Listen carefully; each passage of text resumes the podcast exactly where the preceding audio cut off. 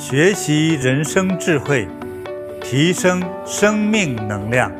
金菩提宗师禅修讲堂开讲了。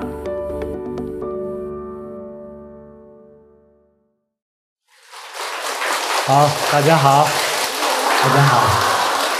这几天虽然时间很短暂哈，大家除了高兴兴奋之余，嗯，我尽量给大家以练的这个时间，嗯，大家这个身体的感觉好吗？会觉得有一些收获吧？好，对，嗯，应该和你这个刚来的时候相比，你现在这个能量应该要充足了很多。就是认真的修呢，认真的修，修三个小时，你的身体的感觉啊，就是从那种疲劳啊、不舒服啊，乃至心理烦恼啊。就会完全改变了，轻松啊，自在呀，啊，啊，快乐呀，都会产生，啊，呃，为什么我这样，呃，这么多年以来一直致力于去传播佛法，啊，传播修行的，现在以禅为主的这些方法，真的是很好。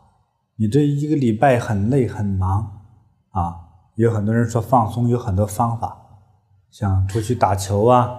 啊，或者到户外运动啊，跑步啊，还有的人去钓鱼啊，嗯，还有人去打打麻将啊，啊，像等等这些方法，还都不如在那儿静静的啊，按照我所指引的那个方法去做上三个钟头，啊，那你这个前面的这些疲劳就很快就消失了，啊，快乐、正面的、健康能量就会充满全身，那多好啊！所以这个就光这个部分，也足够我们去研究认识一辈子，啊，这是所谓佛法当中就是不可思议的那个现象，啊，你看我们通过一种持咒、观想和几乎没有动作的这个行为，就达达到这样好的效果，真不可思议，啊，不可思议。其实我到现在我都是还是很难理解的。很难理解，不好，就应该说没有办法用一种绝对肯定的一个一个理论来解释它，啊，你像我们有呃辟谷的，辟谷就是很长时间不吃饭，啊，或者很长时间只吃了一点点饭，啊，当然不了解的人说，那是不是突然间大家都得胃病了？不是，啊，那病态的那是痛苦的、不舒服的。啊，我们这个辟谷，就是甚至超过我们人类生命生理的极限。一般要是挨饿的话，现在我看差不多七八天就能饿死。啊，不管男女。啊，那我们辟谷通常超过十五天，啊，人的精神状态呀都很好。啊，不但疾病会减少，而且能量还挺还挺强，是心情还很好。啊。那么，几乎每一个人呢，修炼之后，修炼几天之后，呃，通常会出现这个脾气好转。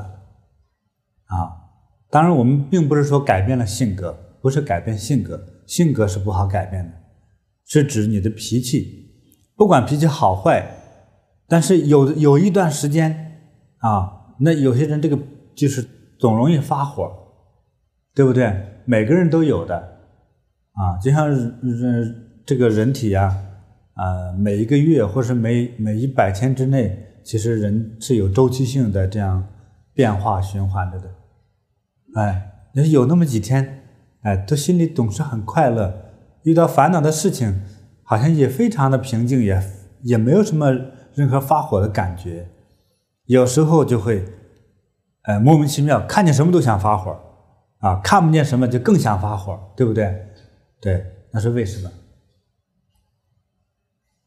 首先是身体的问题，首先是身体问题，啊，譬如说过于疲劳了，有人过于疲劳之后说话没好听的，你到煤矿工人那里，建筑工人，啊，修路工人，啊，石匠，啊，瓦匠等等这些就特别体力活的人，大家在一起说话都比较粗，比较野，都特别直爽。啊，骂街哪个难听骂哪一个，为什么呢？累的，其中一项是就是疲劳，疲劳之后就没好气，没好气就没好话，更没什么好表情。对，所以你看我们修一修之后，呃，好像发脾气少了，啊，好像人温顺了很多，啊，对，那发脾气会不会对身体不好呢？会呀。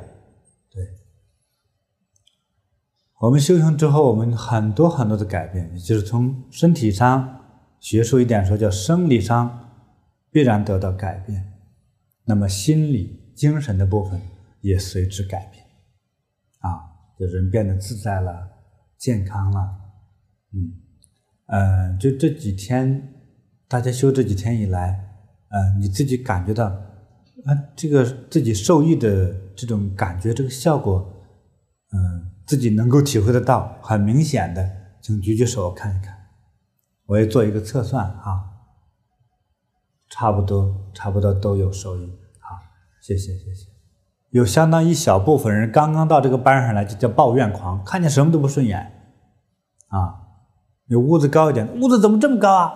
啊，屋子矮了，怎么这么矮呀？哇，你地板给他铺个垫子，为什么给我铺垫子？给拿了之后，为什么给我拿掉？哇，怎么都不行。就是烦躁啊，烦躁、疲劳、压力造成的。七天之后，没有任何抱怨，全部是笑脸相对，每个人都特别开心。所以我们可以理解，佛陀释迦牟尼佛，他当年修了七八年之后，当然他是一个大根器的人了啊，那是很不得了的，天生他的能量就不同。这是我觉得，他修了七八年，成佛了啊。将整个世界、人类一切都观察完全透彻了，啊，那这些都是与这些修行当中的能量的积累有着必然的关系，乃至他整个的身体其实全都变了。就是我们通过一个正确的方法来修炼之后啊，就会我们的人体啊，它就改变了，啊，所以佛陀释迦牟尼佛。他这个涅槃之后，那他这个骨头啊，化成了舍利，在正常的将这些普通人的骨头肉都烧化了，他那个烧不坏。啊，我们现在知道中国有法门寺，佛指骨舍利，啊，有那样一段，啊，斯里兰卡，啊，缅甸也都有。到后来呢，也有人说是佛陀释迦牟尼佛舍利，其实也有很多就是后来者，啊，就是我们佛门的先师大德，啊，往生之后呢，留下了舍利。他在正常的啊这些呃这些木头燃烧之后烧人体呢，正常都烧化了，他就没有烧化。我见过很多种舍利，啊，有的真是像那个。彩色的宝石，有的像玻璃珠，但是带色彩。啊，在温哥华跟我们修的老弟子啊，当年也是在中国北戴河修，山东人，啊，现在已经往生。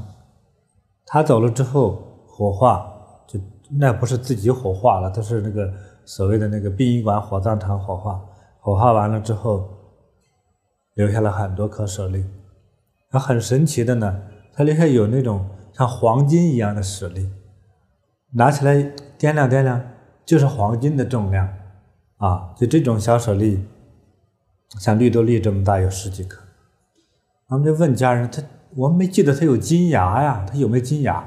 没有，从来没镶过牙，牙口特别好。都不用问他，从来不会戴金戒指。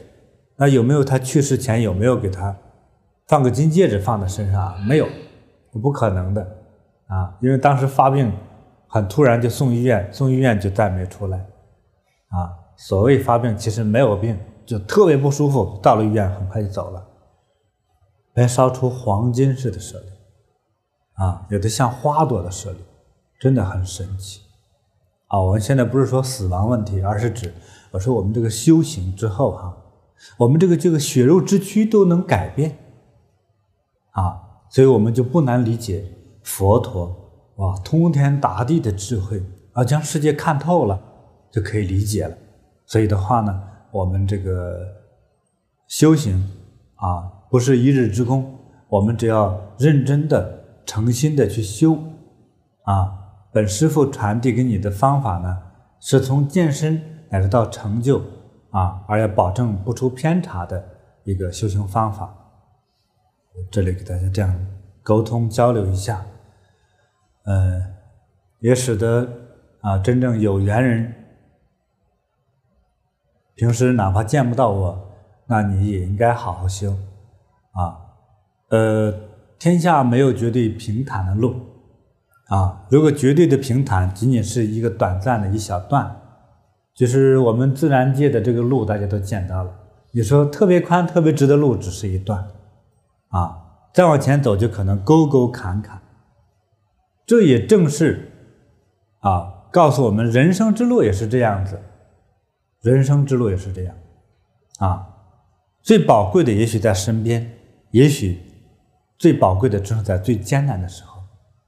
啊，成就是这样子，你这个环境越难，啊，你越真心，效果就好。只要你在最贫穷的时候，啊，别人给你一碗米，你这一生都念念不忘，那告诉儿孙们报恩于人。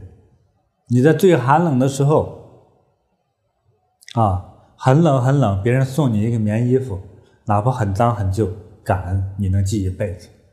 对，我们修行的是这样，这个环境越困难。啊，越艰难，我们越是真心不二的修，我想才最容易达到最高的境界。他的功德，他的能量也是最强。啊，就是开放的，随便做什么都行。哎，你那个心也散了，就那种那种作用就很小了，啊，作用就会很差。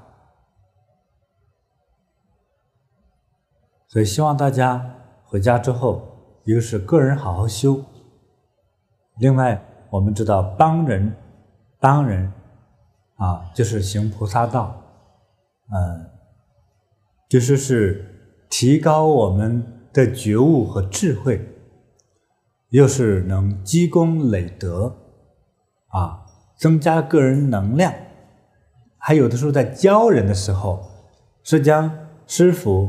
所讲的这些佛法、这些道理、这些智慧，在你的大脑之中多走了几遍，你才能讲出来告诉别人，所以又提高了自己的领悟力，使自己达到更高境界。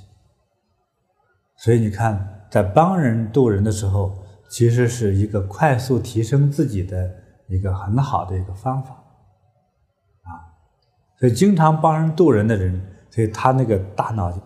越来越聪明智慧，啊，其中一项原因就是你在告诉别人的时候，自己在你的这个大脑里已经过了好几遍，你就领悟了，所以你就变成一个智慧的人了。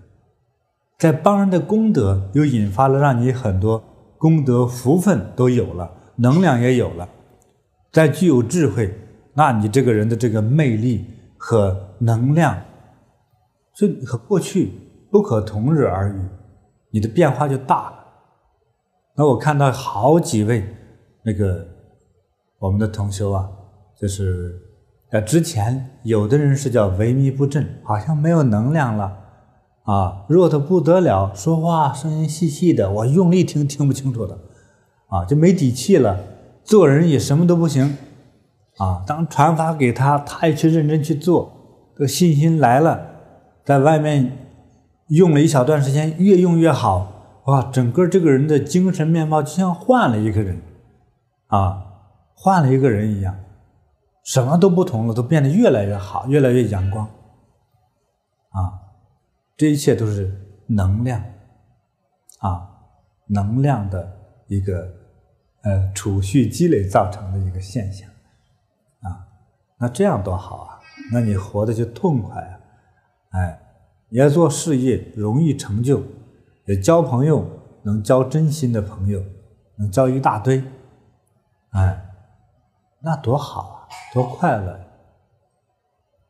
做一个普通人，也不帮人，也不做什么好事，这一生都没个好朋友，想说个心里话也没地方，是不是啊？想过年过节串个门也找不着地方，是不是啊？走到哪人家也不欢迎，哎，所以真正去帮了人，哎，又能够将慈悲的佛法传递给人，再能让人受益，再能帮人解除痛苦，啊，那这样的人生是什么样的呢？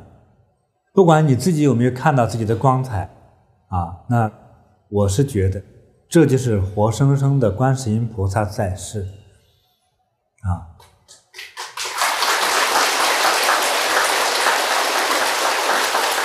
那这种观世音菩萨的大慈大悲的这种伟大的行径，是靠我们每一天的每一件。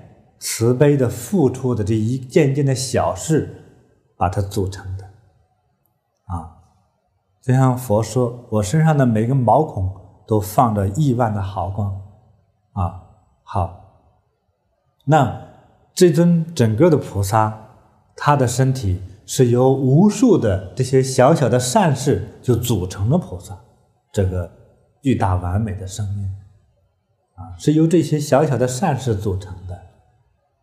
啊所以，我们去帮人有多么重要啊！所以我们说塑佛像是塑自己的未来，那帮人是成就自己的菩萨道的人生啊！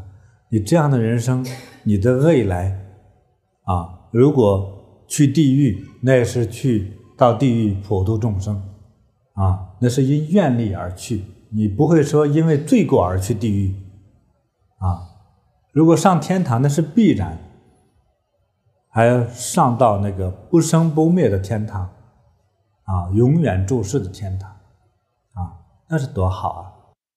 这一切就是在于领悟吧。嗯、我呢是，呃，该告诉你的我就要告诉你，哎，嗯，如果听懂了呢，能做多少做多少，所以帮人不在于环境什么样子，啊，是在于你的心。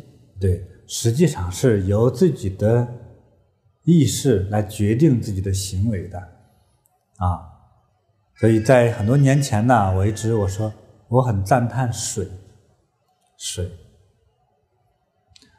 呃，我觉得水的好处呢，水的好处是，它永远是水，但是它可以用任何形式出现，是不是啊？这个寒冷的时候，我变成冰块，变成雪花，啊，都能把这个寒冷的冬天来装点，啊，热的时候我是水，是液体，啊，有没有东西可以挡得住呢？挡住的是局部而已，没有东西能把水挡住。放在这个瓶子里，它能慢慢都能飞掉，对，那叫化整为零。所以有些人渡不了人，就是说我一想一叫人就三百人，那你不如从一个人开始，对不对？哎，是你的心，你的心有没有被灭掉？但是这个环境给人的压力，有时候这个心会被灭掉，会死掉，但是就灭掉了你的一切功德的机会呀！哎，所以对于佛，他所行的大慈大悲之道。我们不能因环境改变而改变，啊，所以你看，我们走到寺庙，从进山门开始，啊，有什么那些类似天兵天将的样子，都是一种很武力的。那从修行境界上来还低，可能是些金刚，再往下走罗汉，再往下走才是菩萨，啊，所以你一进。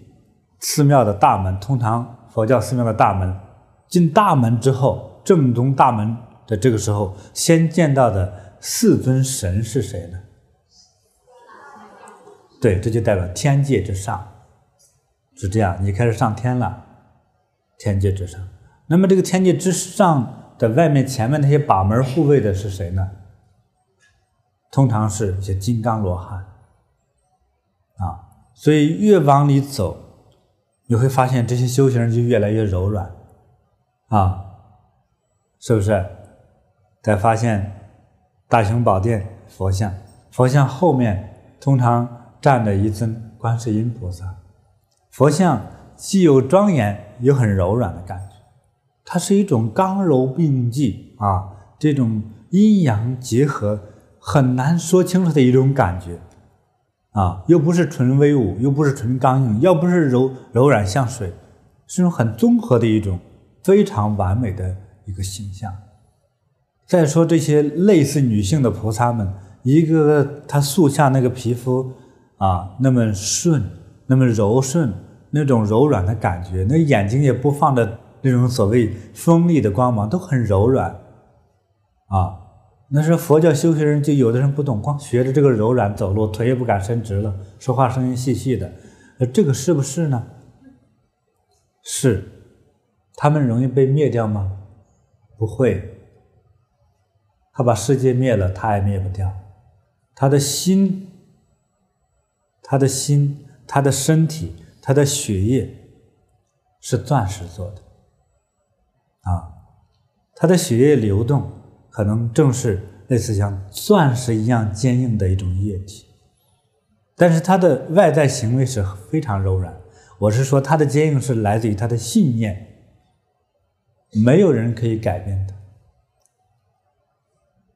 我宁可被烧死，被千刀万剐，你很难改变我的心中所向往的那份慈悲和美好。这就是菩萨。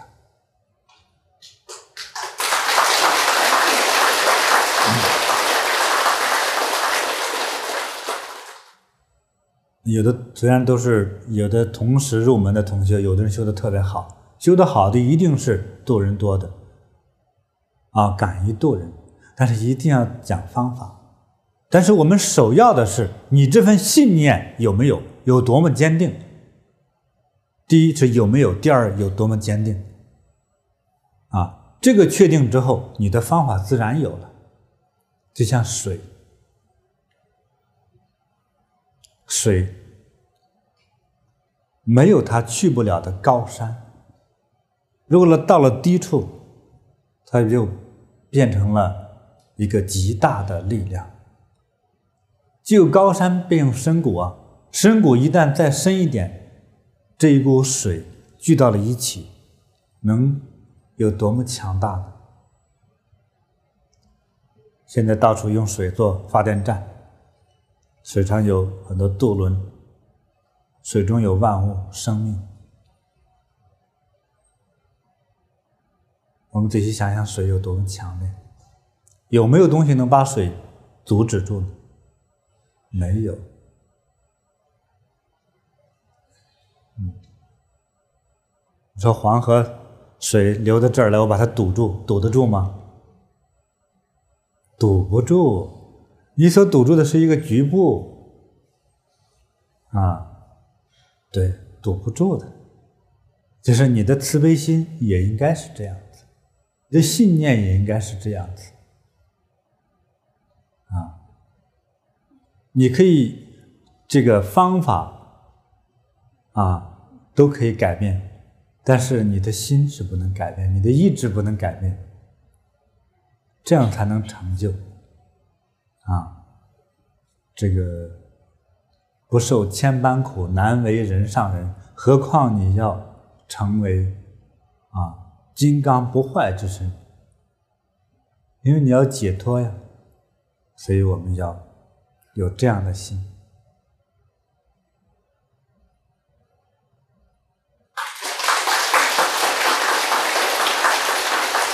那这样做的，我们到一个人具体的需求和好处，像对于疾病的解脱，啊，这是必然有好处的。我们刚才讲过了，佛陀释迦牟尼他修了八年，最后大彻大悟，他大彻大悟。可能是到第八年的某一天，但是是经过这八年多的积累啊，每一天都在积累的，都储存着这个能量和智慧啊，所以每一天的修，每一天的发心，对他来说都是至关重要的啊，而并不是说那个那那第八年的觉悟的那一天才是最重要的，那就像我们蒸馒头。啊，蒸半个小时熟了，开盖的揭开盖的那一刹那而已。那前面蒸的这个过程是必然的，啊，非常的必要的。所以，无论是改变身体状况，改变我们的智慧，改变我们的生命，啊，都有着必然的作用。啊，佛法它的神奇之性，啊，它的这个不可思议性，我们真是无法用语言来表达。啊，它可以让一个人上天入地，啊，让一个啊根本没有文化、没有知识的人成为智慧者，啊。可以能登堂说法，啊，在智慧上应该，我们说的具体一点，可能不次于大学的教授，啊，对，让一个凡俗的生命，啊，能够造福无数的人，你就是一个普通人，你只要有这份发心，认真修行，认真按照我所要求去做，你就能达到这样子。那也有人说那。我是不是也要修十八年呢？不需要，你修十八天之后就开始做了，你只要敢做，就具有了这样的能量、智慧。但是这些能量和智慧也是随着我们的发心，随着我们的经验，随着我们的功德的积累，是越来越强大的。在加拿大有一位同修，在过去也跟我学过，后来也是。我离开中国之后，也他就没好好修，后来就又到移民到温哥华，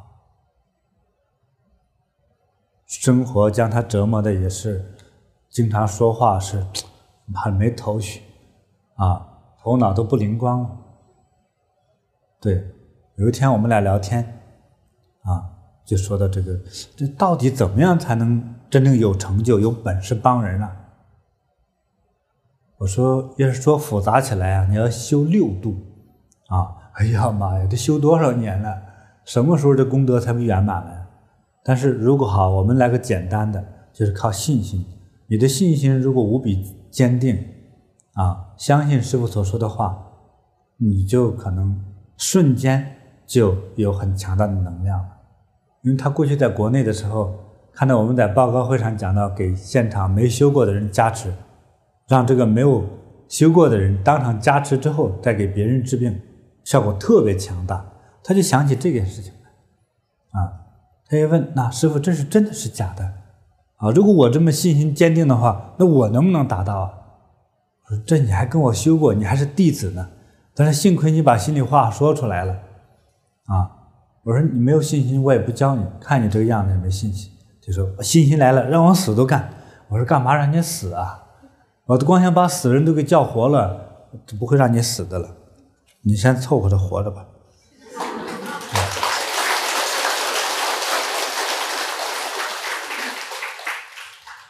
他就说：“我想像师傅一样帮人。”我说：“你不怕有病气沾身吗？”不怕，反正都活这么大岁数了，没干过什么人事儿呢。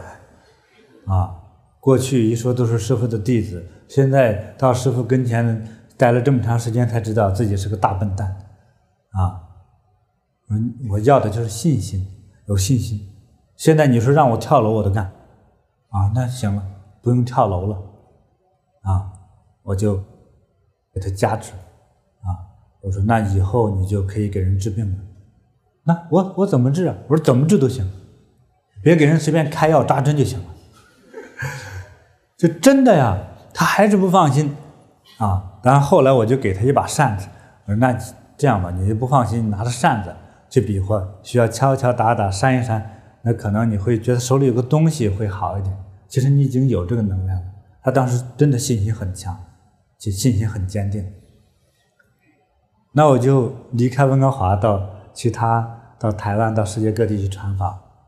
他在那儿每天在门那里去接待别人，来一个就给你调一个，啊。啊，好多人都那个疾病都让他给调理好，啊，效果特别好。人家问他修多长时间，他都没有办法说。他说：“这这吹啊，我修三十年了。”啊，效果这么好，说少了年龄人家不相信的，哇，这怪不得哇，仙女儿、仙姑、菩萨，美着呢。哎呀，我都成什么都是了，反正不是人了。啊，就是效果特别神奇。啊，他就是那一刹那，那个信心来了，我的加持了，他就有了。啊，所以信心是我们修行的最重要的第一大课。佛也是这么说的。啊，佛说，作为学佛的人。最首要的三件事情，具备三件最最重要的条件是什么呢？信、愿、行，这是学佛弟子有三个最基本的保证才能学得佛法。啊，信心、信仰，绝对的信心就是信仰，绝对的信心就是信仰。这，你说什么都行，说啥我都信，这听起来有点愚昧的感觉。一般人来说，这不让我们判断了，不让我们判断了啊！你说什么是什么，这正是一个不可思议之处。也就是佛法之中很多道理是可以进行可以可思议的、可以理解的。像比如说种瓜得瓜，种豆得豆，这个因果律，这个是大家可以理解的。但是再往一个更高境界里修的时候，是靠信心来的。有些部分经过信心的思考之后，也是可以理解的。但是某种状况是超越于人类可以理解的信心的部分，神圣性。我们修禅本身也是神圣性，礼拜也带有神圣性。很多人磕大头做礼拜的人，啊，这个高血压好了。什么什么？现在那种三高很快就好，不出一个月，特别的见效，啊，对糖尿病帮助也很大，心脏病，啊，太好了。还有肥胖症，还有人吃了饭之后不好往下排的，做大礼拜特别管用。最难得的是开智慧，啊，好好修做大礼拜，天目都能开呀。据说你也磕了三年还没开，那可能不该开吧。在修这些法，今天给你教的这些法之中，我都修过。在修每一个部分法的时候，我都在修另外一个方法的时候，我都恋恋不舍，因为太神奇了。啊，开天目，磕头都能磕出来啊！啊，念佛，真心念佛，我想如果念一年半载的话，就能达到金口玉言的程度。那你是怎么修的呀？你要三心二意去念佛，那很难达到我所说的这种功夫。就是三心二意的念佛念一年，你也是一个很吉祥的人，这是一定的啊。但是真心实意的念佛，如果按照我所教的现在这个念佛法的话，菩提无量念佛法啊，那你要修一年的话，那真是，我觉得达到这种。金口玉言、超凡入圣，啊，解脱生死，应该都都能达到的，就看你能不能去发心，真正的好好去诵念。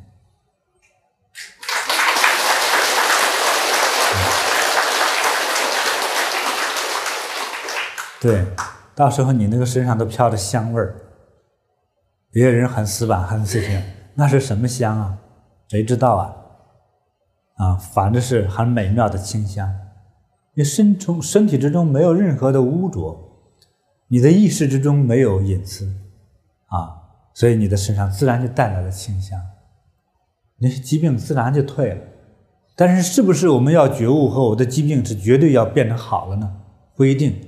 所以我想起那个道教修行之中有一位成仙的铁拐李，他成仙了还拄个拐子，这我也觉得不可思议。啊，有时候这是就是某种东西是叫叫永世的业，他可能生下来就拐腿，那没有办法呀，啊，那个东西不好改。但是他整个所谓拐腿也成了一个金刚之身的话，那也挺好的，真修成金刚之身，拄双拐都行啊。但是一般也很少是这样子，啊，在某些部分是不可改变，但是还有很多叫可改变性。所以给大家传的这些方法，你是要认真的去修，那个作用、那个能、那个能量、那个效果就完全是不同的啊。所以我看这一次大家还挺认真了，出来那么老远啊，再不认真的话就来浪费自己的时间，浪费自己的金钱啊，嗯。好，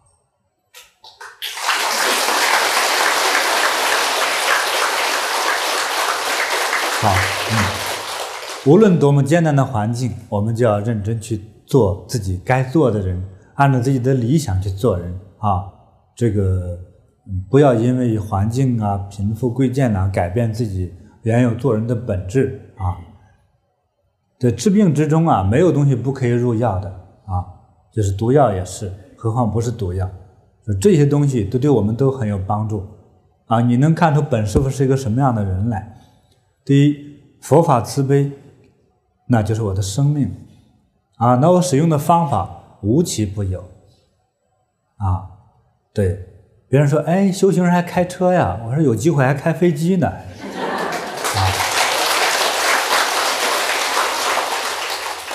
啊，啊，你在家人什么车都开，修行人就光走路啊？哪有那事儿啊？不可能的，哎，就是。关键说你拿着这些东西做了什么，这是最关键的。佛陀时代，这个佛陀讲的故事，那位长者讲这个大白牛车救火宅孩子的故事，大家还记得哈？对，那不是妄语，那是智慧啊，那是智慧啊！你也说实在话，外头啥都没有啊，孩子们出来吧，孩子救不出来，他不懂事给烧死怎么办呢？对不对？撒个小谎就出来了，撒小谎办大事的事这个多划得来呀，对不对？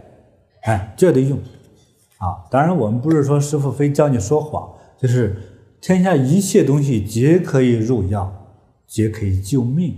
我们的目的，如果说我在使用这个东西在救命的话，那就去用。那这个药有些这个药物本身就是剧毒啊，我们讲过那个砒霜就是剧毒啊。这个中国传统故事之中的那个，这个武松，他他哥就是被砒霜毒死的，完了之后七窍流血，剧毒。但是今天我们治疗癌症的药之中，通常都放这种药进去，这就以毒攻毒的一种治疗方法。中医西医也是如此，而很多药是不能单用的。是进行混合之后，就对人类有医疗的作用。那么世间哪一种方法才是佛法呢？没有具体的方法，你就是坐禅，但是你心中学习的就是报仇、杀生啊、诅咒、灭亡，他也可以坐禅。最后呢，也修出恶劣的功夫，那就不好了，对不对？呃，当年的这个，我们那天讲的西藏的故事。这个弥勒日巴大师最早学法不就学的这种法吗？所以你以为在这坐禅做功就都是在学好事儿啊？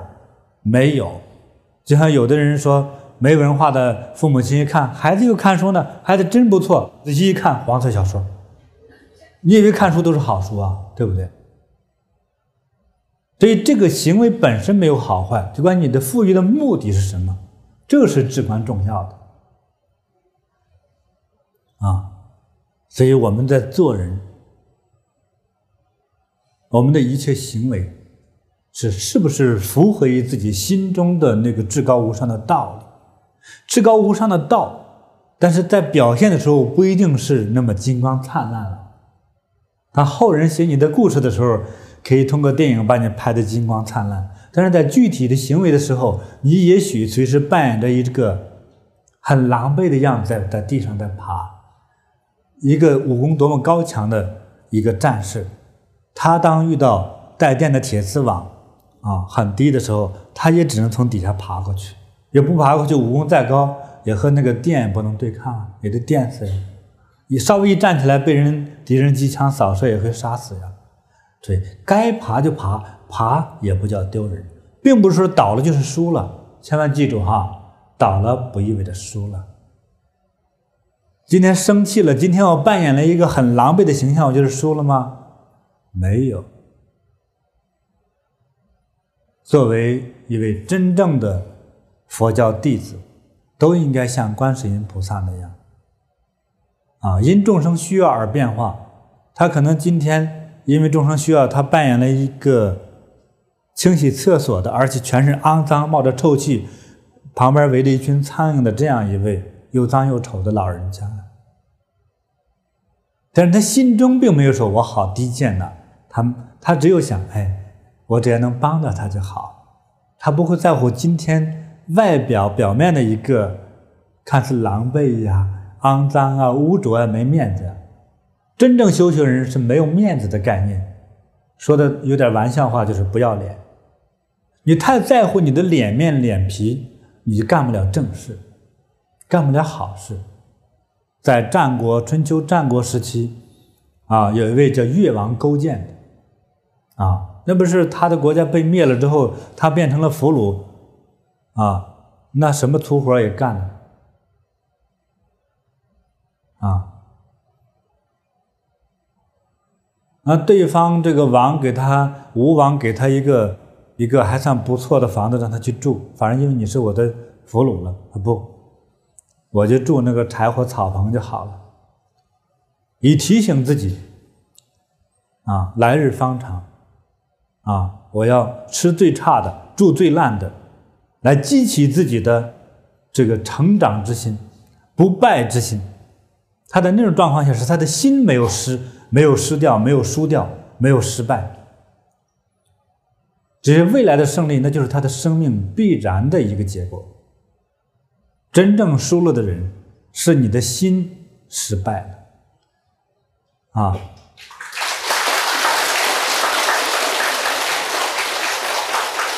真正失业找不上工作，为这个事儿痛苦的人，那都是愚痴的人，啊！叫我来说失业了，好啊，一定有更好的职业在等着我，啊！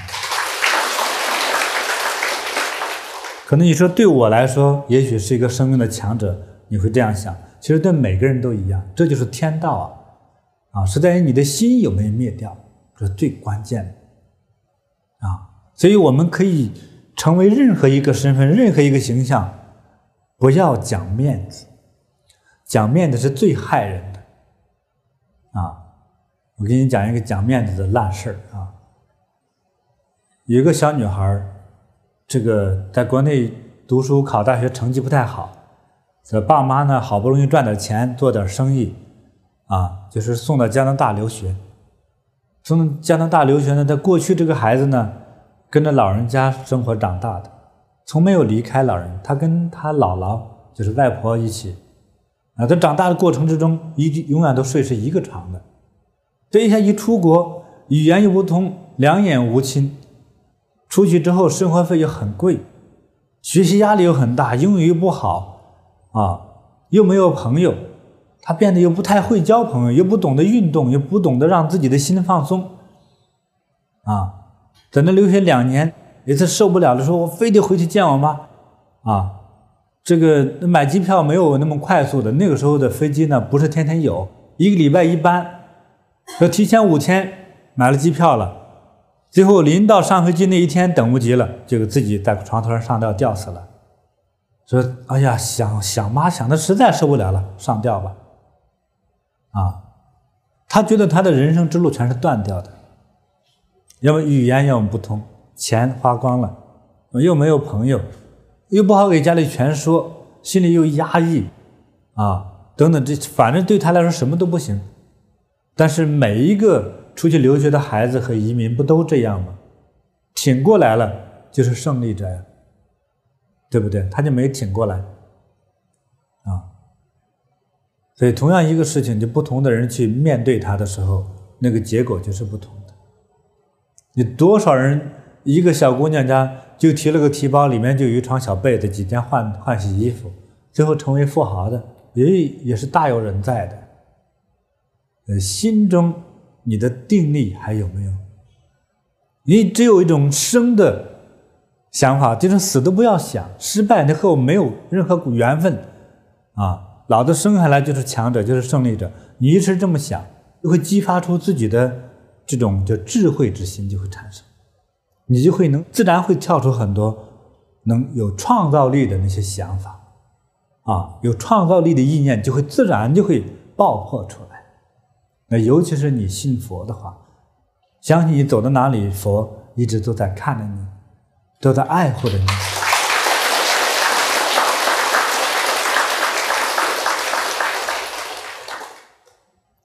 天下没有绝人之路，是自己心中绝了，那自然就一切都没有了。啊，我们说这个孩子出国遇到这个状况，很多人也会理解的啊，好像山穷水尽。那死也是可以理解的，又很可怜。那我再给你们讲一个，台湾一位大富豪也自杀了。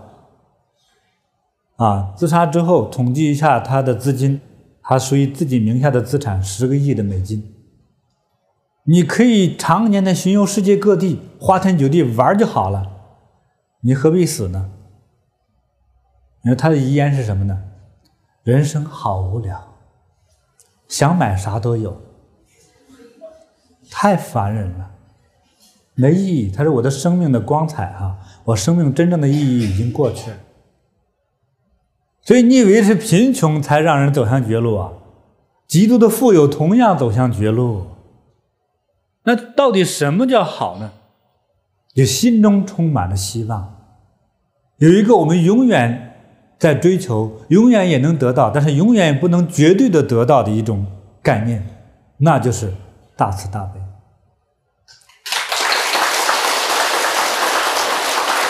它是没有顶点的。大慈大悲是没有顶点的。你说是不是？我走到这个程度就是大慈大悲了呢？没有，没有顶点。你感觉大慈大悲，你自己都会问我自己啊、我心里感觉自己大慈大悲了，那我干了什么事儿呢？就想啊，很多事儿还需要干的，干。啊，像前头这些灾难，我们看到了，我们能帮了一点。但是你真正看到他们那些痛苦，他就发现自己帮的太少。还有世界上很多并没有发现大天灾的地方，而人灾泛滥，你都需要去帮啊。你帮得完吗？帮了好的人，到过些年该死也死，该走也走了，再生下来又一群穷人、笨人、苦人、病人，你又得帮啊。等你还没有帮多少呢，你也死了。所以这个理想永远都在实现的，但是永远走不到顶点，所以永远也自己的心也死不了。啊，我就觉得倒是挺好的，挺划算那个生意。你永远走不向绝路的，所以做佛教事业去帮人的是越帮越忙，越帮越忙，自己的事儿干不完了。我现在就有点这样子。我觉得，如果能够盼着自己，如果给我一个月的时间闭关修行，那是我今生最大的奢侈。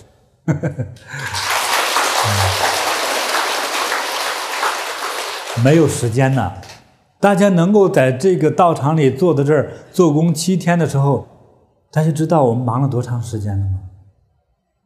为这个道场至少忙了一年半，多少个不眠之夜，还有多少？国内国外的同修弟子在这发心捐款出力，当我们看到的每一尊佛像、菩萨像，每一块地板、每一个垫子，是大家心血啊，都是心血。哎，那些感人的故事啊，说起来我都话就没法讲了，就我们的课就讲不了了，非常令人感动，非常令人感动。很多的发心捐款者根本不是什么富人，是很穷的人啊。这有老人家在农村生活，啊，什么都没有，关键在于一颗心啊。后来我就想方设法问他的孩子：“那你妈妈是有什么特别的愿望吗？”没有。是想升天堂？没有，啊，就是只要让更多的人受益于菩提就好。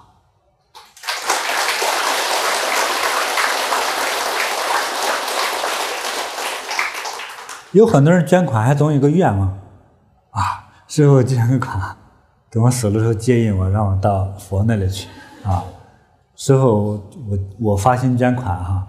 给我孩子上大学，给我孩子找个好对象，找个好未来，还没有。他的愿望就让大家受益，这种，这是什么样的人呢？菩萨。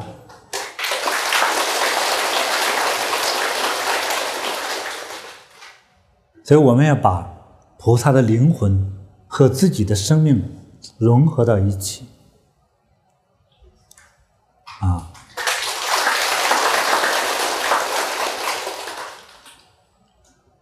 对，在外表没人看出你是菩萨，但是知道你的、认识你的人，应该认识你的多数人，看到你之后，就像看到观世音菩萨那样，不是看到你的神奇，而是看到你的慈悲。看到你就高兴的不得了，就这样，那你这个菩萨就真成就了。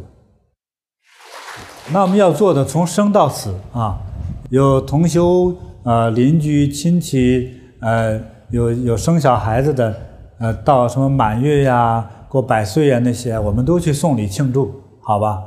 哎、我们都要参与庆祝。对，呃，那有人。走了，或者是需要我们诵念，我们就帮忙诵念。他这也要得选人选事儿。有些人家里头不信，根本不理睬你。你说你一人诵念，叫人给臭骂一顿也不好啊。还要有这个这个一个因缘在里头啊。这个看因缘看表象，就是他表现的是什么？他希不希望我们帮忙啊？你说家长请人请你们来诵念了，那孩子过来骂街，那就麻烦了。所以这个这个一定要注意这些问题。有时候做好事也要有真心，还要动脑筋。要不会做好事，做坏了，好事会做坏事啊！要会做，会做要靠感觉。你的语言别太生硬，别死板的。天下没有绝对的事情啊！要注意这种，给自己留下很多余地来谈这些事情。就是做好事，对方还要有感恩心，希望我们帮忙，我们才做，好吧？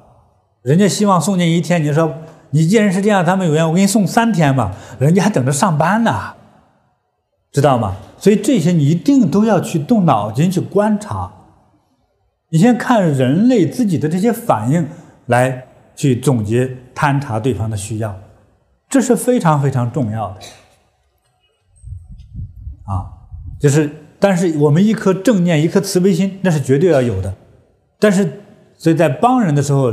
我们人类很多的烦恼是受到文化习俗、民族宗教、啊家庭环境、成长环境、学习的知识面的状况，啊，还有这家人的性格，啊，年龄层面很多方面的约束啊，这些都要想得到。这既然听起来这么复杂，那我们怎么度人啊？其实说的时候复杂，但是你脑子里有了这些意识，你就会学着观察这些东西，再恰当的去帮人，就一定会比较好。嘱咐大家的就是你要不练，通常来说是没有能力的，啊，通常来说没有能力。那我的感受，你要练，教的这些方法要做，包括运动啊、饮食啊、度人呐，啊，还有一个快快乐的心。那大家有没有读到那个《觉悟之眼》那个书？就是很平实的一本书，就是转一个念头，再来看这些事情，我们很多的事情就解决了，啊，也算是智慧吧。转一个念头，转一个感觉，啊，转一个视觉，就是转一个角度，换个高度，你会发现这个世界就不同，啊，所以。简单说就是事在人为。有的人做事情说我薄利多销就好了，这通常都能做好，都能做赢。有的人说我去做了之后一定要赚一笔钱，别人一碗五块，我要十五块，好啊，没人买，不赔死你吗？对不对？同样一个事情啊，不同的人做，就产生不同的一个结果啊。所以这说明什么呢？你的心念不同和方法不同。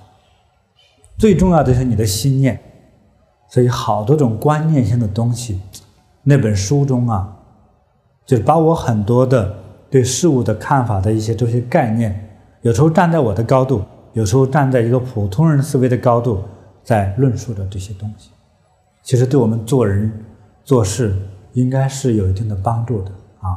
希望大家读一读，也希望你呢送给你的一些觉得有缘的一些亲戚、好朋友去看啊，是很有必要。这都是渡人啊，这是我们渡人的方式千变万化，没有一个定的姿势和方法啊，在于我们的心。欢迎分享金菩提宗师禅修讲堂，您的分享传播会增加您的功德，祝您如意吉祥。更多精彩内容，请下载禅师 APP。